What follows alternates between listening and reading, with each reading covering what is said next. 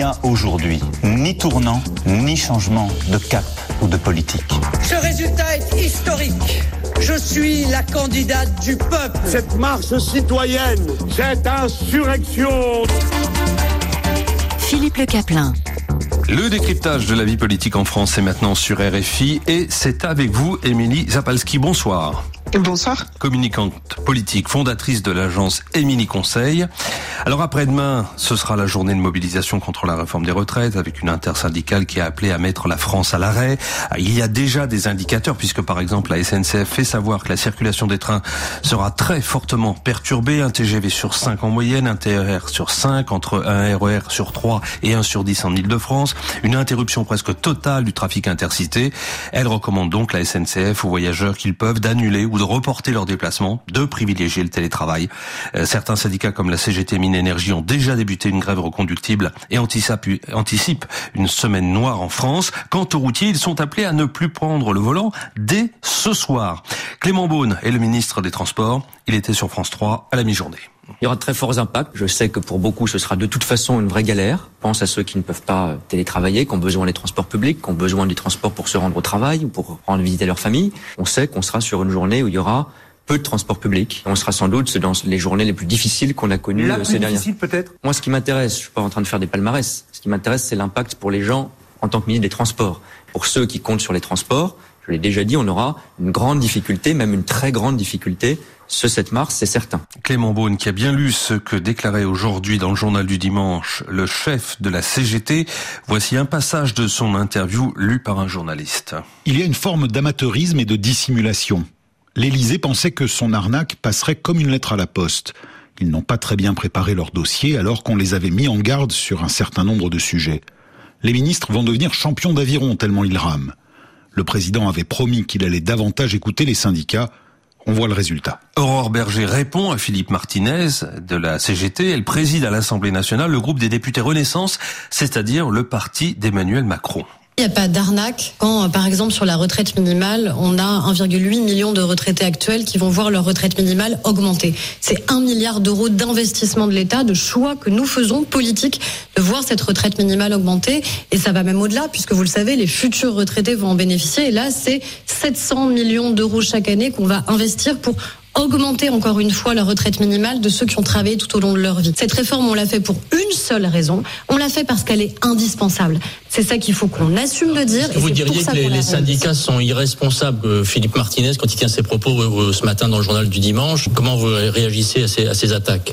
Je dis juste qu'il y aura un après réforme des retraites et c'est là-dessus qu'on devrait tous travailler parce que on peut essayer d'être dans une démagogie les uns et les autres, se taper mutuellement sur les autres et se rendre tous beaucoup plus impopulaires parce qu'à la fin on a des politiques qui tapent sur les syndicats, des syndicats qui tapent sur les politiques et à la fin ça fait des Français qui ne croient plus à la vie politique, ça fait des Français qui ne croient plus à la responsabilité. C'était sur Europe 1. Autre réaction sur RTL, celle de Bruno Retailleau qui préside lui le groupe LR au Sénat. Je reconnais la légitimité d'une manifestation, du droit de grève, je trouve absolument inacceptable ce que j'ai entendu du leader de la CGT, M. Martinez, qui veut mettre la France à genoux. L'économie est déjà à genoux, il y a l'inflation, il y a les déficits, il y a les services publics qui sont en train de s'effondrer. Et pire même, j'ai entendu il y a quelques heures son secrétaire général de la CGT Énergie indiquer qu'ils étaient prêts à tout. Ils sont prêts à tout, bien sûr, puisque depuis 48 heures, ils ont abaissé la production d'électricité en France. 5000 mégawatts, c'est à peu près 5 réacteurs nucléaires. C'est inadmissible. Émilie Zapalski de l'agence Émilie conseille. Toute la question de ce qui va se passer après-demain, c'est l'ampleur de la contestation. Pour mémoire, le 31 janvier, il y avait 1,3 million dans la rue selon la police et 2,5 millions selon les syndicats. Oui, tout à fait. Et là, on entend déjà euh, des chiffres. Hein. On entend entre 1 et 1,4 million de personnes. Donc, on sent qu'il y a euh, l'objet, en tout cas l'envie, la volonté des syndicats d'avoir une très très forte mobilisation, euh, au moins aussi forte que le 19 janvier, jour de première mobilisation.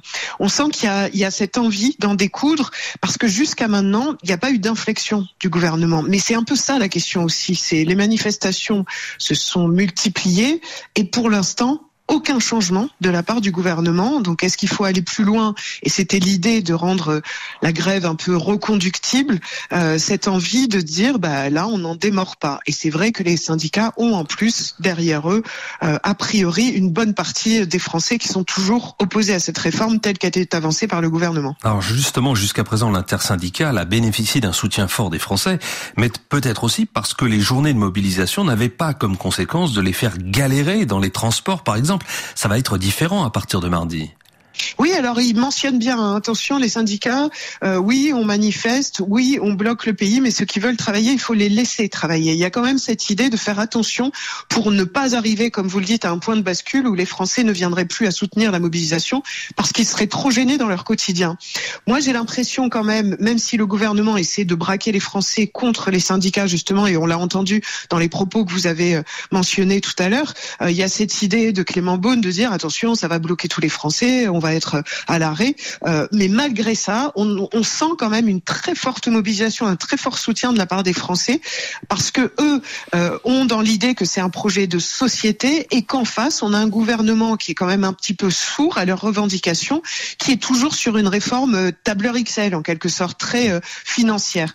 Je reprends les propos qu'on a entendus juste d'Aurore Berger, qui bon, les, les, arguments, ils ont énormément changé. Hein, les arguments pour pour cette réforme, pour justifier cette réforme euh, et les, questions de justice sociale même ont été questionnées. Il y a eu beaucoup d'erreurs de la part du gouvernement dans la voix même d'Olivier Dussopt sur euh, la façon dont ça allait euh, permettre de faire de la justice sociale. On a vu que c'était pour certains éléments, pas vrai du tout. Alors mardi après-demain, il y aura la mobilisation, il y aura aussi les grèves et la reconductibilité de ces grèves. C'est tout l'enjeu, c'est l'enjeu du bilan qui sera fait mardi soir.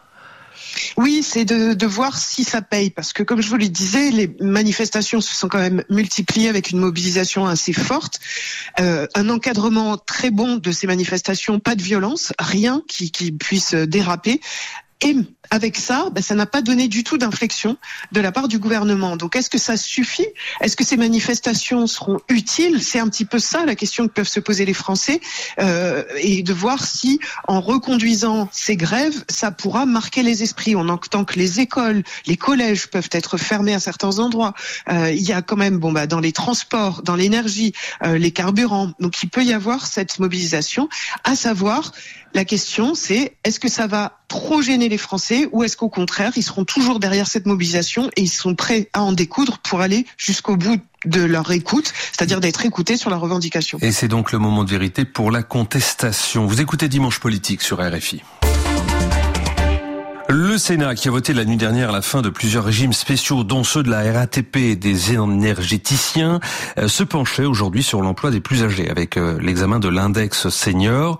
Rejeté mi-février par l'Assemblée nationale au grand dam du gouvernement, d'ailleurs, cette mesure prévoit une obligation pour les entreprises de plus de 50 salariés de publier des indicateurs sur l'emploi des plus de 55 ans. Bruno Retailleau est le président des sénateurs, justement, LR. Sur RTL, il dit qu'il est favorable à la réforme et il lance un message au chef de l'État. Je lui ai dit de tenir, je pense que je l'ai toujours pensé. D'ailleurs au Sénat, vous savez que depuis euh, quatre ans, nous votons cette réforme. On la vote pas parce que euh, il faut embêter les Français, c'est tout simplement, il y a deux faits qui sont des faits euh, incontournables. Dans les dix prochaines années, plus de 150 milliards d'euros de déficit et surtout un déséquilibre, toujours plus euh, de retraités, de pensionnés, toujours moins de cotisants. Reculer pour Emmanuel Macron, ce serait abdiquer. S'il reculait, il ne pourrait plus réformer et s'en serait terminé de son quinquennat. Ce quinquennat est particulier déjà puisqu'on sait qu'il ne pourra pas se représenter. Donc il est en quelque sorte constitutionnellement affaibli. Je pense qu'il ne s'en remettrait pas. Si le président de la République abandonne sa réforme des retraites, il est mort politiquement, dit Bruno Retailleau.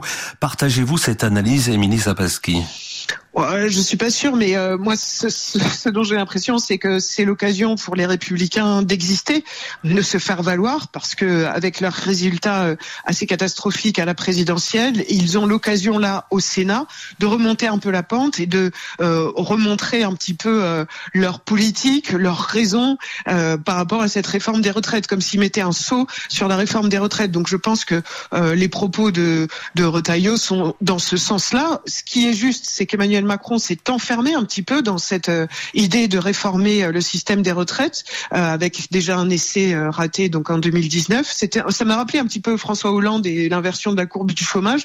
Il s'enferme un petit peu là-dedans et en effet, on a l'impression que s'il réussit pas, bah, tout est raté.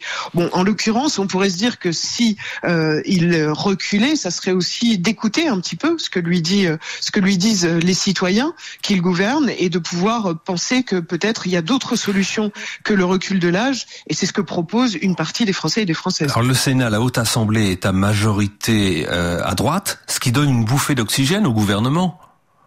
Bah oui, l'idée c'était justement après euh, la cacophonie qu'il y a eu à l'Assemblée nationale sans vote sur le texte, l'idée c'était de reprendre un petit peu les discussions de, de manière beaucoup plus calme et d'arriver, si c'est faisable, avec un vote du Parlement, parce que ça permettrait de passer euh, euh, la loi dans les règles de l'art euh, sur euh, avec euh, avec le vote des sénateurs. Donc c'est un enjeu très fort pour le gouvernement en effet, mais avec cette faiblesse que ça laisse la porte ouverte aux républicains de pouvoir dire bah nous on a des idées beaucoup plus mhm. beaucoup plus justes pour cette réforme. Alors mardi après-demain, il faut s'attendre à une France à l'arrêt comme y appellent les syndicats pour contrer la volonté de ces syndicats de mettre la France à l'arrêt. Justement, le porte-parole du gouvernement est intervenu très officiellement l'autre jour. Mettre le pays à l'arrêt, c'est prendre le risque d'une catastrophe écologique, agricole, sanitaire, voire humaine. Mettre la France à l'arrêt, ce serait négliger la santé de nos enfants. Mettre la France à l'arrêt, ce serait rater le train du futur. Ces arguments d'Olivier Véran en ont étonné plus d'un. Êtes-vous de ceux, de celle-là, Émilie Zabalski? Oui, je suis très étonnée. On est passé euh, de la pédagogie à voilà des arguments qui sont euh, un peu caricaturaux parce que faire le lien entre la santé des enfants, et catastrophe écologique et, et là le blocage, bon bah on voit bien que derrière euh, c'est vraiment pour essayer de, de, de braquer les Français contre contre ces mouvements, mais je crois que c'est plus l'heure parce que les Français s'ils sont mobilisés, c'est pour des raisons vraiment tangibles, vraiment réfléchies, vous êtes pas juste pour bloquer le pays. Vous êtes communicante politique. Une dernière chose, est-ce que ça témoigne justement les propos d'Olivier Véran d'une certaine fébrilité de la part du gouvernement. Oui, je pense que là, il joue gros cette semaine et puis ce mois de mars peut être compliqué.